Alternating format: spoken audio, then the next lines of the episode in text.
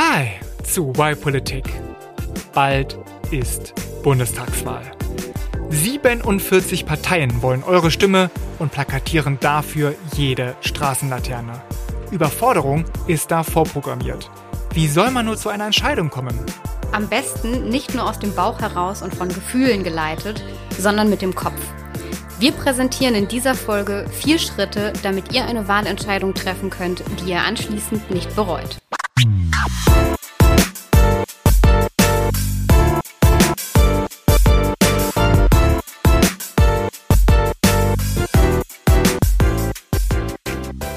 Willkommen zu Folge 63 mit einer neuen Lösung für das dritte Jahrtausend. Diesmal habe ich die dabei. Das bedeutet, äh, Vincent weiß noch nicht, um was es geht. Ich bin Tanja Hille, Moderatorin und Organisationsberaterin. Und ich bin Vincent und ich mache Kommunikation für einen Think Tank in Berlin. Ja, Tanja, ich bin sehr gespannt. Ähm, ich kann nur ahnen, dass es vielleicht um die Bundestagswahl geht, weil die ja sehr bald ansteht. Aber ansonsten weiß ich nicht, was mich erwarten wird in der Folge. Vielleicht kannst du ja ein bisschen Licht ins Dunkle bringen und dann auch noch auf unseren kleinen Schwenk, den wir am Ende anbieten werden, zu unserer letzten Folge hinweisen. Ja, da haben wir uns mal aktiv betätigt und unserer, sind unserer zivilgesellschaftlichen Pflicht nachgekommen als Bürgerinnen und Bürger und haben uns beteiligt bei der Konferenz zur Zukunft Europas. Dort gibt es nämlich eine Plattform, da kann man konkrete Lösungsideen einbringen, die dann ähm, in mehreren Gremien und Bürgerinnenforen sich angeschaut wird. Das haben wir gemacht in der letzten Folge. Den Link findet ihr auf unserer Website oder auch hier nochmal ähm, in den Show Notes. Und da haben wir schon ein paar kleine, feine Reaktionen bekommen, die wir euch am Ende kurz vorstellen. Es passt auch tatsächlich sehr gut zur heutigen Folge. Hm, okay. Apropos Bürgerinnenpflicht. Sehr gut. Also Vinzens Vermutung liegt schon recht nahe. Aber die erste Frage, die wir uns stellen, ist natürlich, Was ist das Problem, Tanja? wen soll ich wählen? Oha, das ist ja nun wirklich nicht die leichteste Sache, sich dem anzunehmen. Äh, ja, okay, ja. Ist ein, ist ein Problem, weil es gibt, äh, ich finde, es gibt tatsächlich ziemlich viele interessante Parteien, die antreten. Und ähm, ich meine, ich selbst weiß, wen ich wählen werde, aber ich habe auch schon von Ja, ich, das war meine erste Frage. Du weißt schon, wen du wählst. Ja. Seit wann? Oder wählst du eh immer? Das Naja, ich bin ja, natürlich nicht ich sagen. bin ja Mitglied, ich bin ja Mitglied einer Partei und äh, weil ich finde, dass diese Partei und das ist, sag's gleich, es ist die SPD, äh, ganz Gutes macht, deswegen wähle ich die auf jeden Fall dieses Mal auch. Aber ich weiß auch von meinem Umfeld, äh, die eben nicht so ganz sicher sind, äh, wen sie wählen sollen. Deswegen für die, den werde ich mal dann im Anschluss die Folge empfehlen. Vielleicht ändert sich ja auch bei dir noch was am Ende der Folge. Wer weiß, Ja, was ich jetzt hier weiß, alles wer auspacke.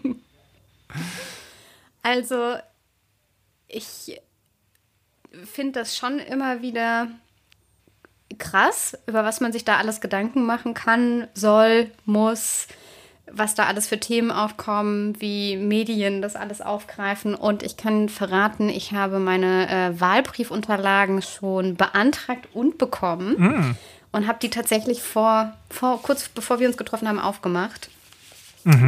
Ich sehe sie jetzt. sind- also Also es ist ja, ähm, ich lebe in Berlin, das heißt, ich habe nicht nur den Wahlschein für die Bundestagswahl, sondern auch für die Landtagswahl in Berlin, sowie ein Volksentscheid. ah, Volksentscheid. Und da geht es ums Enteignen oder? Genau, Deutsche Wohnen enteignen gab es eine, ähm, wie sagt man, ein Volksbegehren, glaube ich. Und dann Genau, ein. Volksbegehren, wo, wo Unterschriften gesammelt wurden. Die haben Ja. ihr, ihr Quorum erfüllt, also genug Unterschriften zusammengekriegt und das wird jetzt auch abgestimmt. Und es sind viele Zettel und Umschläge und ich äh, wähle nicht zum ersten Mal per Brief und bin auch immer ganz froh drum, weil ich mir immer vorstelle, wie ich, also ich stand auch schon in der Wahlkabine, dass man sich dann das alles sortieren muss und orientieren muss und so, wenn man es zu Hause hat, kann man es ausbreiten. Die, die Zettel sind ja auch recht groß, sich erstmal angucken und damit beschäftigen. Und ich finde es schon, obwohl ich ja ein politischer Mensch bin, denke ich mir krass, was wir da äh, tun sollen als Bürgerinnen und Bürger. Und Ja. man spürt auch irgendwie dann die Verantwortung. Kurz dazwischen, Zwischenfrage, wenn äh, ich jetzt auch meine Wahlunterlagen bekomme, wie kann ich denn Briefwahl beantragen, wenn ich mir jetzt auch lieber zu Hause gönnen möchte?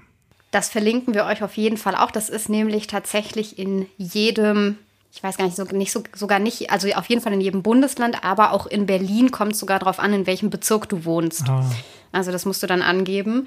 Ähm, aber wir können einfach mal die Links, vielleicht gibt es auch einen, kann mir auch vorstellen, dass es eine Sammelseite gibt, von der man abspringen kann, je nachdem, wo man wohnt. Oder ihr findet auch, je nachdem, in welchem Land ihr wohnt, dann den Link bei uns auf der Seite. Ich glaube, das ist am einfachsten, wenn ihr schon mal hier Sehr bei uns seid Idee. und uns zuhört. Ja, die Shownotes mal wieder der Retter in der Note. Aber bevor ihr da euer Kreuzchen machen könnt, müsst ihr ja erstmal eine Entscheidung treffen. Und jetzt sind wir ja noch beim Problem. Was ist das Problematische am Entscheidungen treffen? Oder Es gibt zu viel Auswahl. Zu viel Auswahl, auf jeden Fall bei der Bundestagswahl. Ähm, hm, was würdest du denn sagen? Okay, du hast ja schon gesagt, wie du Mhm. deine Entscheidung triffst, weil du fällst einfach immer die gleiche und machst es sehr einfach, ne? Schon. Aber ich habe auch bei einer Wahl mal, mal was anderes gewählt. Also insgesamt in meinem Leben schon zweimal was anderes gewählt. So ist nicht. Ich habe auch das Gefühl, dass die, dass schon die meisten sind ja jetzt keine Parteimitglieder, äh, muss man sagen. Das sind ja tatsächlich die wenigsten. Und dass man schon immer wieder gesagt bekommt, auch wenn ich jetzt durch Instagram scrolle oder so, beschäftigt euch mit den Wahlprogrammen und lest das. Und ähm, die Sachthemen sind wichtig und informiert euch. Und die Kandidierenden muss man kennen und deren Haltung und die Werte von Parteien und wie die Themen priorisiert sind und dann die Standpunkte dazu sind und ob das nur im Wahlprogramm steht oder dann noch umgesetzt wird. Also das ist schon mal eine ganz schöne Bandbreite und das hebt aber alles ab auf eine sachliche, fachlich informierte, rationale Entscheidung. Und allein das trifft ja schon nicht immer zu. Also wir kennen das ja oft bei Entscheidungen, sind wir dann doch emotionaler, als wir oft wahrhaben wollen. Gerade bei komplexen Gemengenlage, was so eine Bundestagswahl auf jeden Fall ist, ist es eigentlich gar nicht möglich, sich mit jedem Detail zu beschäftigen. Also man muss schon zwangsläufig aussortieren. Und dann kommt man schnell, ähm, und das ist auch eine Erklärung, wie du dich entscheidest, Vincent, in Heuristiken, sagt man in der Psychologie. Also das sind? Ab Abkürzungen sind das. Das sind Abkürzungen, die man nimmt in seinem Kopf, ähm, um schnell Urteile fällen zu können, vor allem wenn man komplexe Situationen hat und schnell beurteilen muss, was man jetzt macht. Also es ist so eine mentale Strategie oder auch so eine Faustregel, die man im Kopf hat oder so Schubladen, die man schnell aufmachen kann und sagen kann, ah, das habe ich schon mal gesehen. Hier, wenn A passiert, mache ich B, sodass man eben nicht jedes Mal alles durchdenken muss, sondern so Heuristiken hat, so Abkürzungen im Kopf, die man nehmen kann. Ja. Und die nimmt man eben, oder einige nehmen das auch äh, ganz unbewusst oft gerne bei äh, Wahlentscheidungen. Parteiwähler ist so eine Heuristik. Also ich habe mich, ich identifiziere mich mit einer Partei und bin Stammwählerin, Wähler, fühle mich dieser Partei also emotional verbunden, bin vielleicht sogar Parteimitglied. Und das ist dann meine Heuristik, dass ich aufgrund, dass ich mich einmal dazu entschieden habe, diese Partei wähle. Und dann muss schon was passieren, dass ich mich umentscheide. Ja, aber es ist ja so, dass ähm, Wählerinnen und Wähler in den letzten Jahren immer wechselbereiter wurden. Deswegen äh, so viele Stammwählerinnen und Wähler gibt es ja gar nicht mehr, weswegen die Parteien eben auch bis zuletzt kämpfen müssen, um Leute zu überzeugen. Ich glaube, aktuell, wir nehmen auf am 27. August, äh, war es gerade so, dass die SPD zum Beispiel in einer Umfrage ähm, die Führung übernommen hat, sogar mit 23 Prozent. Aber es gibt eben auch noch über 20 Prozent Unentschiedene. Ähm, das heißt, die werden jetzt die letzten Wochen nutzen und dann die Entscheidung treffen. Stimme ich dir voll zu. Heißt aber nicht, dass diese Personen rationaler entscheiden. Nee. Ich, Ähm, ich, also ich glaube, dass äh, Wahlentscheidungen also mehr vom Gefühl als von, ähm, von einer Ratio getroffen werden. Ich habe da Ja, auch. es gibt noch zwei, lass mich noch Ja. die zwei ganz äh, klassischen, die dir auch gleich ähm, ganz logisch erscheinen werden, Heuristiken, die so klassisch sind, noch der soziale Wähler. Also ich wähle das, was mein soziales Umfeld macht, weil ich davon viel höre. Ähm, Kolleginnen, Kollegen oder Freunde sagen, sie wählen das und dann mache ich das auch, weil denen vertraue ich. Oder auch Erziehung ist auch so ein soziales Wahlverhalten, dass ich das wähle, was meine Eltern, mein Elternhaus wählt. Und das dritte noch, äh, auch tatsächlich eine Heuristik, dass man sagt, ich wähle gar nicht oder ich wähle ungültig, weil es ist eh alles das Gleiche und es verändert sich nicht, ist auch eine mentale Abkürzung, die man schnell macht, dass man die Faustregel hat, es ändert doch eh nichts, ich beschäftige mich gar nicht damit und ich gehe gar nicht erst wählen. Also da wenn man da anfängt zu recherchieren, dann findet man auch solche Sachen wie, man wählt nach Schönheit, also dass schöne Menschen ähm, mehr Zuspruch bekommen. Genauso wie wenn ich auf einem Wahlplakat lächle, anstatt nicht zu lächeln. Also es sind auch so ganz viele kleine Sachen. Wir gehen da jetzt gar nicht ins Detail, weil es soll ja um die Lösung gehen. Ähm, aber wichtig ist erstmal zu wissen, es gibt unterschiedliche Entscheidungen und es ist nicht so einfach, dass man sagt, ja, jeder guckt sich die Inhalte an und wählt dann, ähm, sondern es gibt eben auch ganz viele andere Entscheidungsstrategien. Und wenn wir uns fragen, wen soll ich wählen, ist ja die Frage, wie komme ich denn auf eine Entscheidung, wen ich wählen soll, also den, den Weg hin zu einer Wahlentscheidung.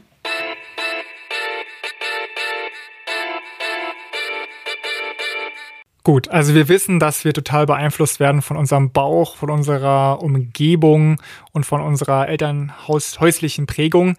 Was hast du jetzt mitgebracht, um diesen Heuristiken zu entkommen? Vier Schritte. Vier Schritte, die ich mir zusammengesucht habe, weil tatsächlich, wenn man das mal so sucht, es gibt wenig Anleitungen, die man, denen man einfach so folgen kann, sondern ich habe so ein bisschen quer gelesen, selber überlegt und mir gedacht, es gibt, finde ich, vier Schritte, die einem aber, möglichst schnell und effizient zu einem ja, guten Ziel führen. Aber dann erinnerst du dich nicht 2019, da haben wir schon mal so eine Folge gemacht, ne, zur Europawahl. Ja, die habe ich mir auch noch mal angeguckt. Aber da hast Sehr du gut. andere Sachen gesagt. Okay, okay. Da bin ich mal gespannt ja, jetzt. Komm, die habe ich, mir, hab ich mir angeschaut. Ähm, kann man ja vielleicht auch sagen, da ging es so drum, man kann sich nach Kandidatinnen richten, nach Standpunkten, nach was einem wichtig ist. Das waren so verschiedene Ebenen, mhm. richtig? Ja. Ich weiß es nicht mehr, schon drei Jahre her. Genau, jetzt ist Zwei. es ein, ähm, eine One-Fits-All-Lösung.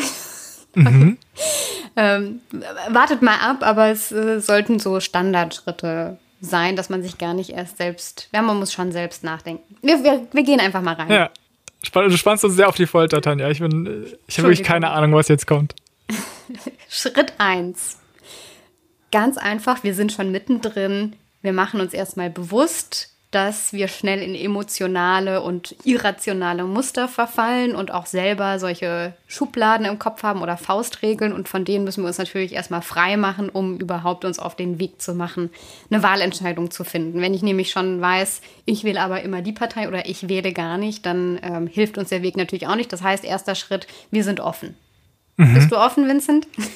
Äh, naja, ich bin ja selbst schon geschlossen, quasi. Ich, ich ja, du bin ja schon im Schrank. Achso, okay, die, ich ziehe die Schranktür raus, ja. Ich fand es ganz interessant, was du gerade gesagt hast, mit den, ähm, aus diesen Schubladen quasi rauszukommen, weil tatsächlich ja umgekehrt die Wahlkämpferinnen und Wahlkämpfer versuchen, genau das Gegenteil zu machen. Ne? Mhm. Die versuchen ja ihre Kandidatinnen und Kandidaten beziehungsweise das Programm so zu präsentieren, dass es eben für bestimmte Heuristiken ähm, dann gut passt. Also zum Beispiel der äh, Scholz wird ja aktuell sehr präsidial bzw. kanzlermäßig dargestellt. Ne? Ich weiß nicht, wenn ihr den äh, Spot noch nicht gesehen habt, dann googelt äh, einfach mal äh, SPD-Wahlkampfspot und da wird eben so klar gemacht, okay, also er ist jetzt, äh, ja, ist eine Führungspersönlichkeit und er kann das so.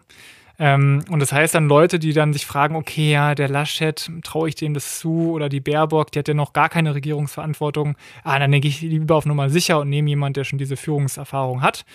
Dabei ist natürlich so, es geht nicht nur um eine Person, sondern es geht ja um noch ganz viele andere Sachen und da steht ja ein ganzes Team, also wirklich eine ganze Mannschaft dahinter, hinter den einzelnen Kandidaten. Das heißt, selbst wenn jetzt eine Annalena Baerbock noch nicht so viel Führungsverantwortung hat, hat sie dann ja vielleicht Leute um sich herum, die das kompensieren können und die sie gut beraten können. Deswegen ist jetzt alleine diese Führungserfahrung sollte nicht der ausschlaggebende Punkt eigentlich sein.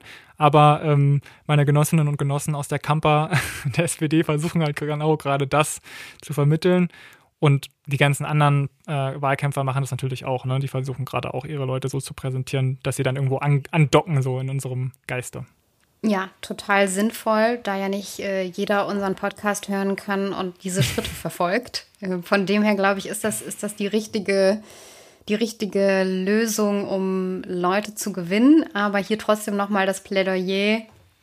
Es geht ja darum, eine rationale oder fachlich informierte Entscheidung zu treffen. Mhm. Deswegen, mhm. ich finde es auch spannend, dass du jetzt gerade das Beispiel mit den Kandidatinnen ähm, aufgeworfen hast. Und ich merke das immer wieder, auch in meinem Bekanntenkreis, dass Leute fragen, ähm, wen wählst du von den dreien? Und natürlich wissen die meisten trotzdem, dass man nicht äh, den Kanzler oder die Kanzlerin wählt, sondern man ja. wählt Parteien und äh, die haben Leute aufgestellt, die sie nachher zum Kanzler oder der Kanzlerin machen möchten. Ähm, und trotzdem ist das so eine total personifizierte oder wird diese, wird diese Entscheidung so personifiziert, dass das nachher die eine Person ist, äh, für die du dein Kreuzchen machst. Und davon gehen wir jetzt auch total weg, ähm, weil wir wollen wirklich auf Themenebene kommen und in die Inhalte gucken. Und das wird aber der SPD nicht gefallen, den Grünen dafür umso mehr. Weil die Grünen wollen ja immer die Themenpartei sein, äh, die nicht auf Köpfe setzt. Okay, aber Schritt eins, ich bin jetzt offen, ja, also ich äh, mache mich los von diesen ganzen Sachen. Ich weiß, ich muss jetzt auf mehrere Sachen achten, nicht nur auf eine Sache mich da festbeißen. Was ist dann Schritt zwei?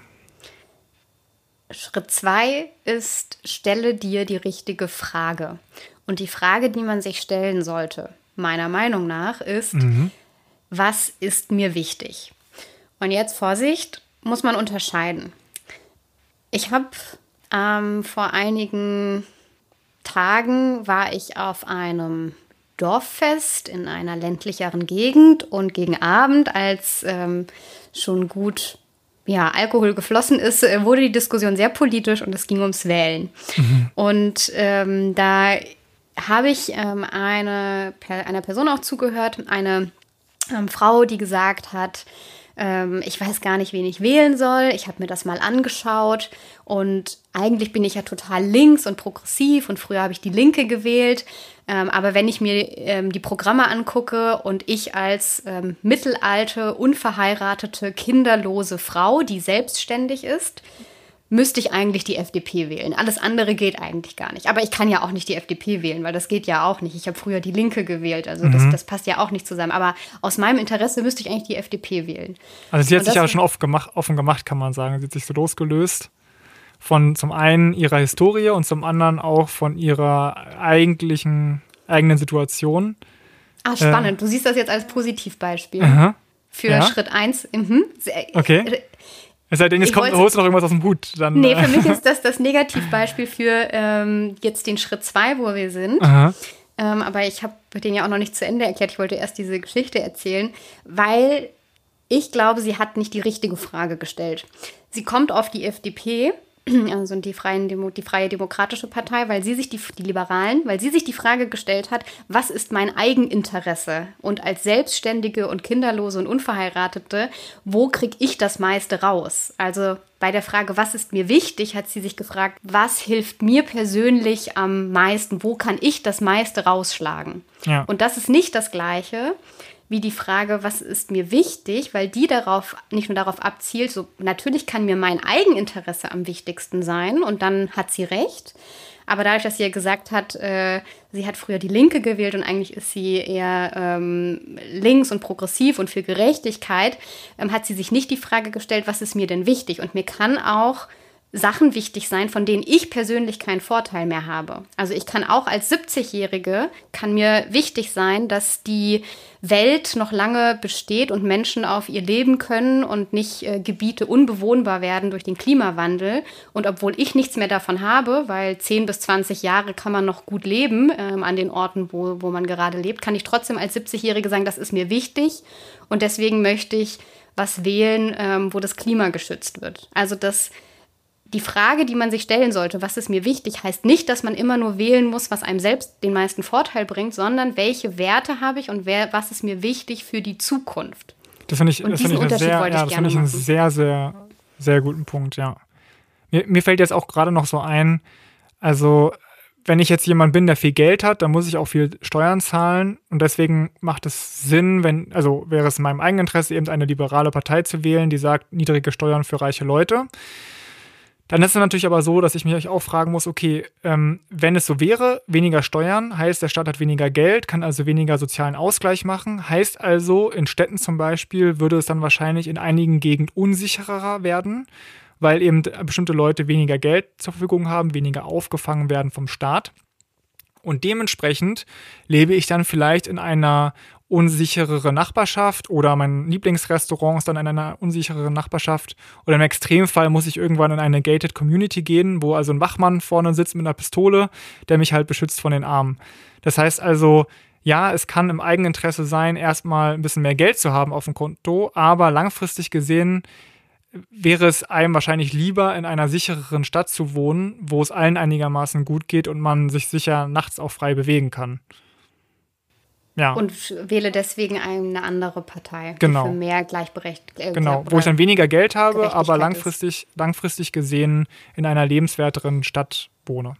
Ah, ja, und man könnte aber auch zu dem gleichen Schluss kommen als reiche Person mit einer anderen Argumentation, dass man nämlich äh, nicht wieder fragt, äh, wie geht's mir am besten, sondern vielleicht sagt, ich habe zwar viel Geld und ich habe viel Geld gemacht, aus welchem Grund auch immer, und äh, das finde ich schön und ich habe ein gutes Leben, aber mir ist es auch wichtig, dass ähm, Menschen, die arbeitslos sind, eine gute Grundsicherung haben und ja. dass die Ungleichheit nicht zu groß wird. Und ich äh, möchte auch was von meinem Teil abgeben und tue das gerne, ähm, weil man auch nur so viel verdienen kann, ähm, wenn man andere Leute hat, die zum Beispiel für sich arbeiten und ihre Arbeitskraft hergeben und aus den Gründen ähm, nicht das Naheliegende wählen, was einem Steuervorteile bringt, sondern trotzdem eher eine Partei, die die ähm, Gleichheit fördert und Umverteilung ähm, in ihrem Programm drin hat. Also das ist beides möglich. Wichtig ist nur, weil ich habe immer das Gefühl, dass man, dass Leute schnell dabei sind, wenn sie sagen, ich muss in meinem Interesse wählen, mein, mein eigennütziges Interesse und nur diese eine Schiene sehen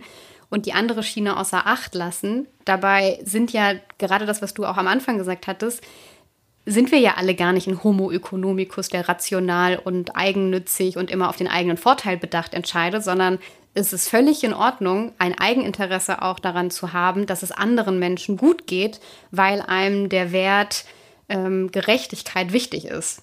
Mhm. Oder eine nachhaltige Lebensgrundlage für kommende Generationen wichtig ist. Also auch so eine altruistische Haltung äh, kann eine sein, die ähm, zu bestimmten Entscheidungen führt. Und das sollte man hinterfragen oder auch sich bewusst machen und wissen, damit man nicht immer in die gleiche Schiene läuft. Weil ja. das ist, ich glaube, das macht es auch nochmal deutlich, wenn Leute sagen, ich kann keine Partei wählen, weil es gibt gar keine Partei, die alles so macht, wie ich äh, das machen möchte da ist man, glaube ich, auch genau in dieser Falle, dass man sich überlegt, ja, wie würde ich das als einzelne Person machen, die die und die und die Geschichte hat, äh, die Voraussetzungen, das verdient, in der Gegend wohnt. Ja, da ist man halt individuell. Und wir sind ja nicht nur Individuen, sondern haben auch andere Gedankengänge. Okay. Punkt zwei ist. Lang also, ausgeführt. Ja, nee, nee, aber ich finde es einen super wichtigen Punkt, äh, über den ich auch nochmal nachdenken werde. Aber Punkt äh, zusammengefasst ist also, äh, was ist mir wichtig, heißt nicht gleich, was bringt mir persönlich jetzt direkt am meisten. Korrekt. Okay, cool. Das haben wir schon, weißt, also, du, weißt du, was dir wichtig ist, damit wir zum nächsten Schritt gehen können? also ich glaube, grob, grob gefasst ist mir, glaube ich, eine Zukunftsorientierung wichtig, weil ich wirklich leid bin. Ich meine, seitdem ich politisch denke, hat Angela Merkel das Land regiert und bestimmt auch, also auch viele Sachen richtig gemacht, aber es wurde halt wirklich überhaupt nicht daran gedacht, wie es jetzt in den nächsten, wie es in 30 Jahren aussehen soll, wie in 60 Jahren. Also wo wollen wir hin als Gesellschaft? Und ich habe gerade das Gefühl, dass mehrere Parteien antreten, die tatsächlich so zukunftsgerichtet sind und dafür sorgen, dass äh, wir auch noch im hohen Alter und unsere Kinder und Kindeskinder dann eine bessere Zeit haben. Ja, das ist mir, das ist mir gerade wichtig.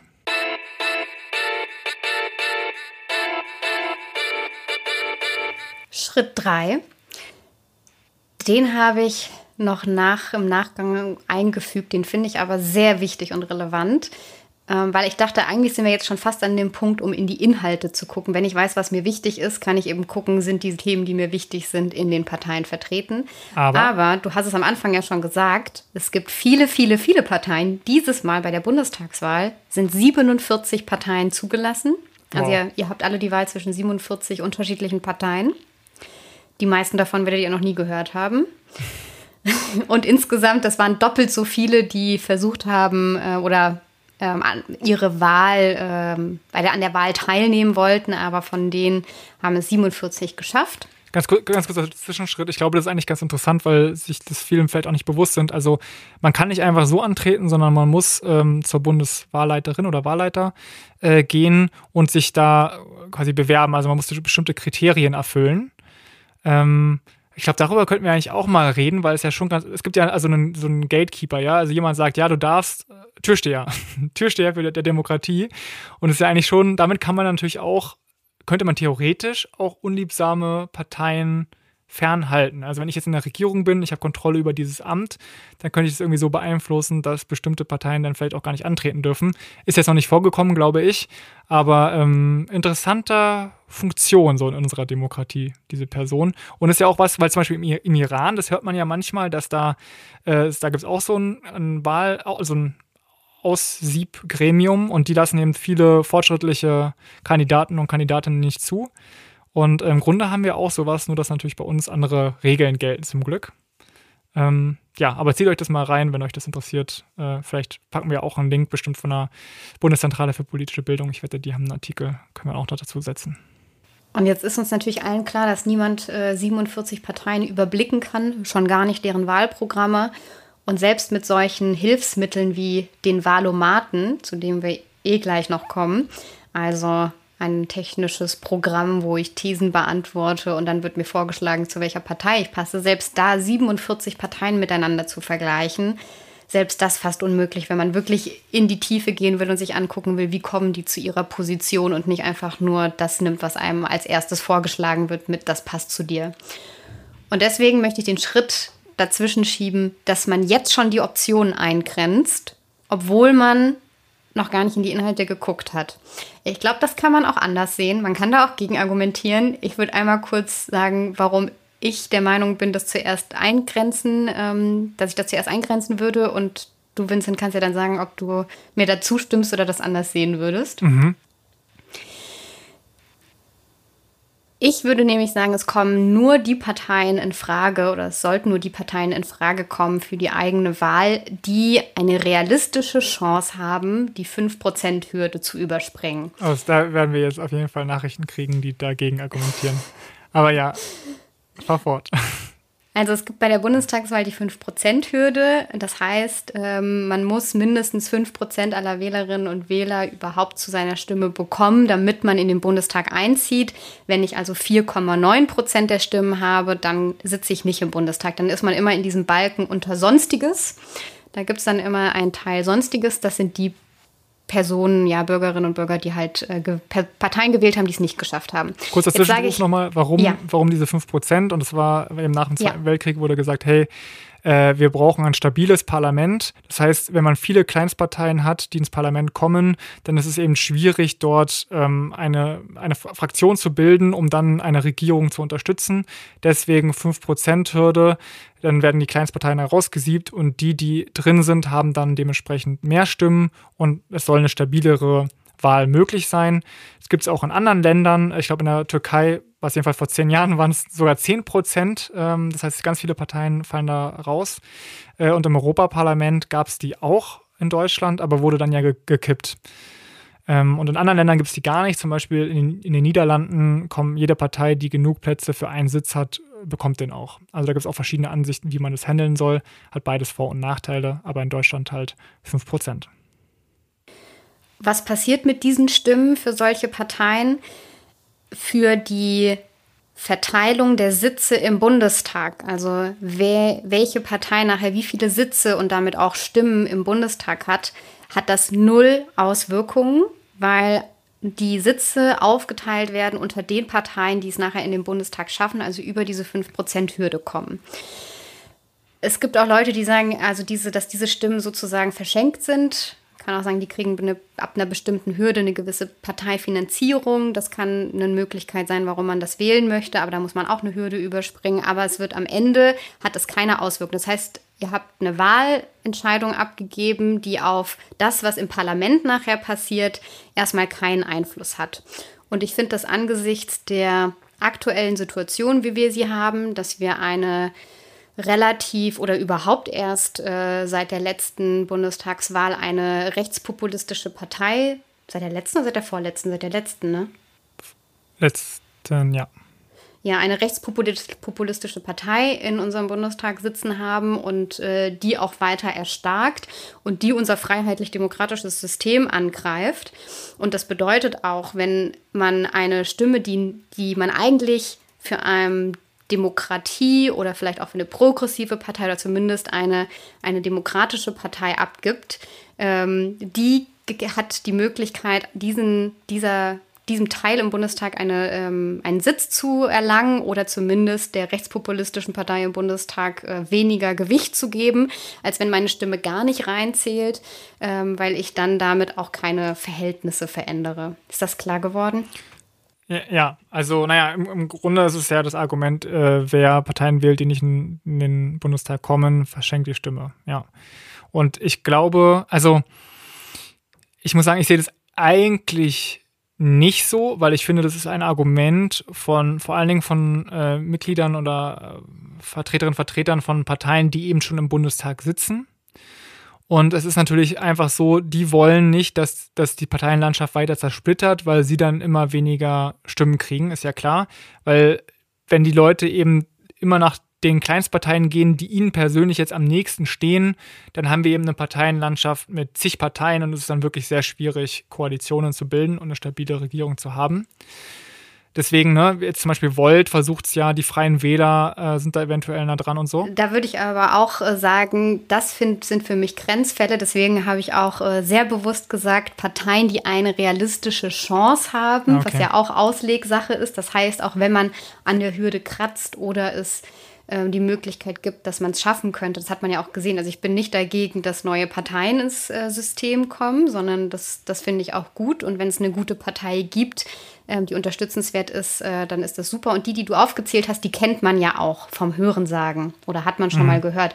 Aber bei diesen 47 Parteien sind halt auch ganz viele dabei. Gibt es wieder die Pogo-Partei? Also Früher gab es die anarchistische Pogo-Partei Deutschlands. Jetzt weiß ich nicht, ob die es geschafft hat. Ich kann hier mal drauf gucken. Gib uns mal ein Best-of drei interessante äh, Parteien, von denen man noch nie gehört hat. Team Todenhöfer. Ja, das ist so ein, so ein rechter Typ, glaube ich. Aber das können hier gar nicht alle sein. Gesundheitsforschung. Du, die Urbane, eine Hip-Hop-Partei. Ah, von der hat man jetzt aber auch öfter mal gelesen. Ja. ja. Ich, äh, Tanja, interessant ist, also ich ja. bin eigentlich dem Argument nicht so wohlgesonnen. Ähm, also, ist in Ordnung. Genau. Aber bei dieser Wahl, jetzt bei den aktuellen Umfragewerten, bin ich sogar noch extremer als du, weil es ist jetzt so, durch ja, die letzten Monate, was so alles passiert ist, gibt es halt tatsächlich eine Chance, eine Regierung, eine rot-grüne oder grün-rote Regierung zu haben. Und wenn das möglich wäre, würde sich nach meiner Meinung, die natürlich jetzt äh, parteimäßig gefärbt ist, könnte sich wirklich einiges zum Positiven wandeln und viele Reformen könnten äh, vorangebracht werden. Auch viel mehr, als wenn eben noch die FDP dazu käme oder dann doch komischerweise die Linkspartei. Und deswegen würde ich doch allen Leuten raten, die in einem progressiven Lager sind und eben überlegen, ob sie wollt oder andere kleinere Parteien wählen sollen, ob man nicht doch bei dieser Bundestagswahl entweder die Grünen oder die SPD wählen soll, weil die Volt wird es höchstwahrscheinlich nicht schaffen. Jedenfalls so sehen aktuell die Umfragen aus und ich glaube, da fehlt einfach, einfach wirklich auch noch viel. Und ja, wenn es jetzt an den, an den Volt-Stimmen kratzt, an dem 1%, die dann halt Volt wählen und deswegen keine grün-rote oder rot-grüne Regierung äh, zustande kommt, also dann muss man sich doch auf progressiver Seite dann wirklich, wie sagt man, einen Arsch kneifen oder, oder beißen oder so. Also das wäre, wäre echt richtig, richtig schlimm, finde ich. Und deswegen würde ich, glaube ich, allen Leuten raten, hey, ähm, auch wenn ihr jetzt, wenn bei SPD und Grüne viel zu kritisieren ist, nehmt lieber eine von den Parteien bei dieser Wahl, damit äh, wir eben die Wende schaffen. So. Ich lasse die Interpretation, überlasse ich euch, äh, was, wer was wie eine realistische Chance hat. Ja. Aber wir sind uns in der Tendenz für diese Bundestagswahl ja dann schon relativ ja, einig. nur, dass ich will nicht missverstanden werden. Ich finde Volt auch sympathisch, ja. Ich, äh, wir hatten die ja auch schon im Interview vor zwei Jahren, äh, Damian Böselager und so. Ich finde, die machen gute Sachen, haben gute Ansätze und denken vor allen Dingen europäisch. Das finde ich richtig, richtig cool. Aber bei dieser Wahl ist es halt so knapp, dass einfach wirklich jede Stimme zählt. Also da muss man sich doppelt überlegen, glaube ich. Das war Schritt Nummer drei. Optionen eingrenzen schon zu Beginn hilft gleich, wenn ihr da, wenn es dann darum geht, äh, in die Themen zu gucken und die Parteien miteinander zu vergleichen, weil ihr einfach keine 47 Parteien miteinander vergleichen könnt. Und ähm, aus den genannten Gründen ähm, vielleicht auch auf die Optionen eingrenzen, die wirklich die realistische Chance haben, in den Bundestag einzuziehen.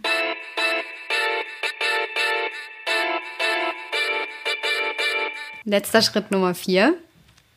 Jetzt müssen wir herausfinden, welche Partei das vertritt, was uns wichtig ist. Da waren wir ja schon. Was ja. ist uns wichtig und welche Partei vertritt das am besten?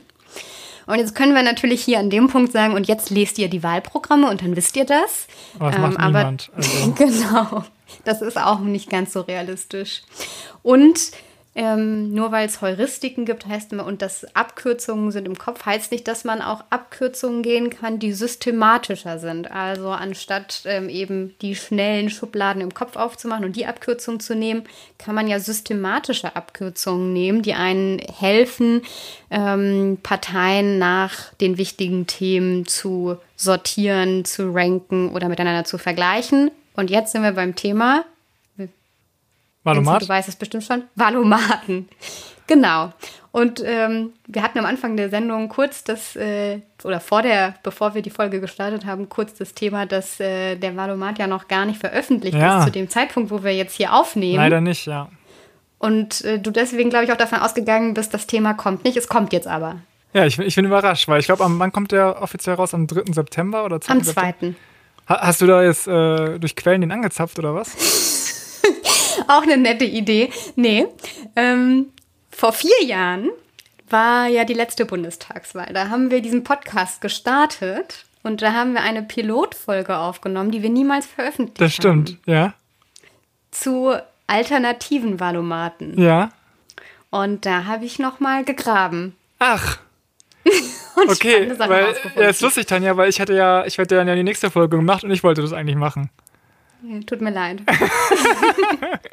oh nee, Tanja, das kannst du mir jetzt nicht antun. Ich habe mich so darauf gefreut, auf diese äh, Podcast-Folge.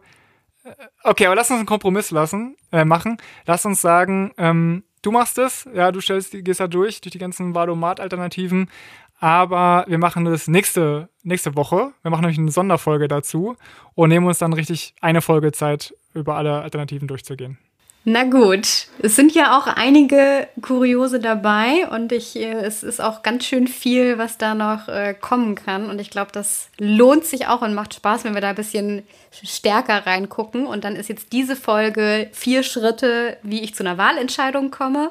Und Schritt vier, wie vergleiche ich die Parteien und ihre Themen und Inhalte mit äh, technischen Hilfsmitteln, wenn man so möchte, und dem Ballomaten und anderen Alternativen, kommt dann in der nächsten Folge. Okay, kannst so du vielleicht schon mal als genau. Cliffhanger. Oder kannst du vielleicht schon mal einen oder zwei nennen, damit wir jetzt hier so wirklich einen richtigen Cliffhanger haben, wie die Profis es immer machen zwischen ihren Folgen? Natürlich. Also es gibt viele, die man sich, glaube ich, vorstellen kann. Besonders schön fand ich den Steueromat. Da kannst du eingeben, wie viel du verdienst, ob du verheiratet bist, wie viele Kinder du hast und wie viel dein Ehepartner oder Ehepartnerin verdient. Und dann sagen die dir, mit welcher Partei du wie viel Steuern zahlst okay. Stichwort pures Eigeninteresse. Ja, ich lieb's. Aber du kannst natürlich auch dann eingeben, ich, ich sag nur das eine, die, auf die anderen gehe ich gar nicht ein. Aber du kannst dann natürlich auch eingeben, das habe ich nämlich gemacht, ähm, was andere verdienen. Also zum Beispiel mal einen Geringverdiener, der alleinerziehend ist, keinen Ehepartner, Ehepartnerin hat und drei Kinder. Und dann kannst du ja auch schauen, was die steuerlich bekommen. Und äh, so könntest du auch wieder mit, was ist mir wichtig, zum Beispiel, dass alleinerziehende Menschen, ähm, die geringe Verdienerinnen sind, am Ende mehr Geld raushaben. Und das heißt, selbst solche aufs Eigeninteresse ausgelegte Omaten wie der Steueromat, der natürlich auch von einem äh, Steuerdienstleister und dem Institut der deutschen Wirtschaft gemacht worden ist, Klassiker. kann ich wieder nutzen, um ähm, zu gucken, was ist mir wichtig und das dann dort eingeben. Also das ist vielleicht äh, auch ein schönes Beispiel, wie man wieder diese, diesen Schritt und die Frage, was ist mir wichtig, ähm, auch dann, wenn man solche Sachen sieht, liest oder eben digital ausfüllt, äh, dafür nutzen kann, dass man einfach mal nicht seine Voraussetzungen eingibt, sondern andere Voraussetzungen. Ja, und die Macherinnen und Macher haben sich bestimmt daran orientiert für diese Nutzung äh, ihre, ihres Tools. Okay, aber ich bin jetzt schon äh, heiß wie Frittenfett, ähm, dass wir diese ganzen Valomaten durchgehen. Ähm, dann lass uns doch jetzt aber einen gemeinen Cut machen. Ich entschuldige mich bei allen, äh, die vier ausführliche Punkte haben wollten und jetzt nur drei plus 0,1 Prozent von dieser vierten Lösung bekommen haben. Aber wir haben ja noch eine andere Sache versprochen, die wir uns mal angucken wollen. Und zwar geht es um Europa, die Konferenz zur Zukunft Europas und auf der Bürgerplattform haben wir ja eine Idee eingereicht, nämlich, dass es einen digitalen Schule, äh, Schulaustausch geben soll, dass also Klassen verbunden werden miteinander, gemeinsam lernen, Spaß haben und sich dann auch noch treffen und eben die Sprache verbessern, ähm, also Sprache lernen. Und jetzt geht es ja darum, Tanja, ähm, wir haben die eingereicht, steht hier gar nicht, eine Referenz. Doch, am 23. Juli, also schon eine Weile her, vor einem guten Monat. Was ist denn da jetzt passiert? Also wie viele tausende Leute unterstützen unseren Vorschlag und ähm, wie viele Kommentatoren haben den aufgegriffen? Ganze zwei Unterstützerinnen ja, haben wir. Nämlich, okay, ja, sag mal, wer? Ja, Siegbert Brandt und Kamilia Ayusheva. Mega wenn ich das richtig ausgesprochen habe. Ja, vielen Dank. Richtig ja. cool. ähm, ihr habt bestimmt wahrscheinlich diese Folge gehört. Ich weiß nicht, wie man uns sonst gefunden hat. Ähm, aber wir freuen uns darüber und wer uns noch unterstützen möchte, den Vorschlag oder ihn angucken möchte, schaut in unsere Show Notes. Wir haben auch einen kleinen netten Kommentar erhalten von einem unserer Unterstützer. Ja, vom Siegbert. Von, von Siegbert. Siegbert. Ja, genau. Und er schrieb, eine konkrete Idee, die junge Europäerinnen hilft, junge Menschen anderer EU-Mitgliedstaaten besser zu verstehen und gemeinsam eine europäische Identität zu entwickeln. Und dann hat er darauf hingewiesen, entstanden ist diese Idee übrigens hier und hat unsere Podcast-Folge verlinkt ja. und sich äh, bedankt, dass wir Leute dazu animieren, äh, sich zu beteiligen und aktiv zu werden. Äh, danke für das Feedback. Freut uns. Ähm, ja. Und das machen wir jetzt auch mit dieser und den nächsten Folgen. Ähm, wir hoffen, wir haben euch animiert, aktiv zu werden und auf jeden Fall zur Wahl zu gehen und euer Kreuzchen zu machen. Genau, normalerweise würden wir jetzt sagen, wir hören uns wieder in drei Wochen mit Lösungen für das dritte Jahrtausend, aber wir hören uns jetzt schon in einer Woche wieder mit einem mega geilen Ballomatenvergleich.